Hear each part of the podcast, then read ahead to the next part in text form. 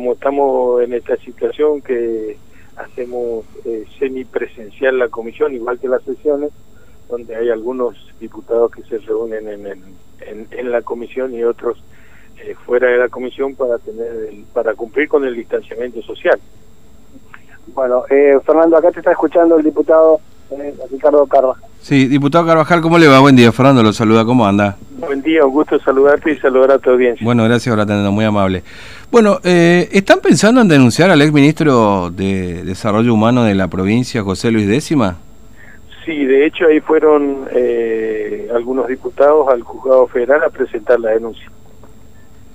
¿Y por qué? Digamos, ¿por qué lo quieren denunciar a, a Décima? Y bueno, porque hay algunos fondos nacionales que no que, que no están eh, bien definidos y hay mm.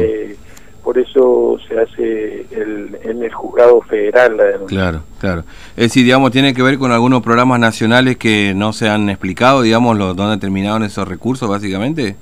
Sí, sí, sí, sí. Mm. Eh, ¿y, ¿Y por qué ahora? Digo, después que se fue décima. Y porque cuando llegó a nuestro conocimiento y estuvimos estudiando, y estuvimos trabajando sobre el tema y no queríamos hacer una denuncia así muy al voleo. Mm.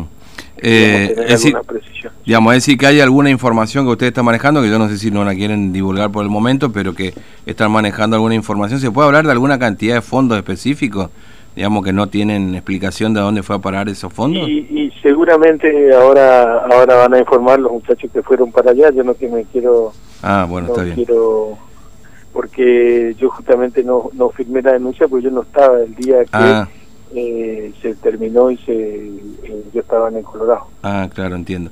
Este, bueno, pero digamos, sí la idea es avanzar con la investigación en todo caso de lo que pasó ahí en, este sentido, por lo menos que hablaba la justicia, ¿no?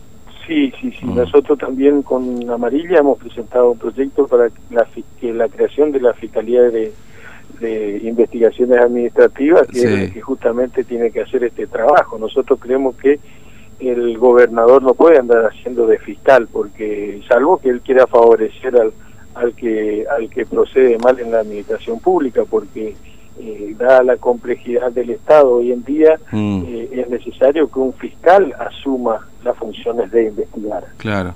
Sí, porque si no, todo en el mismo mostrador, ¿no es cierto? Nosotros somos los que ponemos, ejecutamos los programas y nosotros somos mismos los que nos controlamos. nos controlamos nosotros mismos y resulta de que así no va, no, nos, así es como nos va la provincia. Hace 20 años que eh, no hay un solo preso por corrupción en la provincia y nosotros vemos que todos los intendentes están millonarios, todos los ministros millonarios y, estamos mejor que en los países en los que no hay corrupción como Finlandia, como Suecia.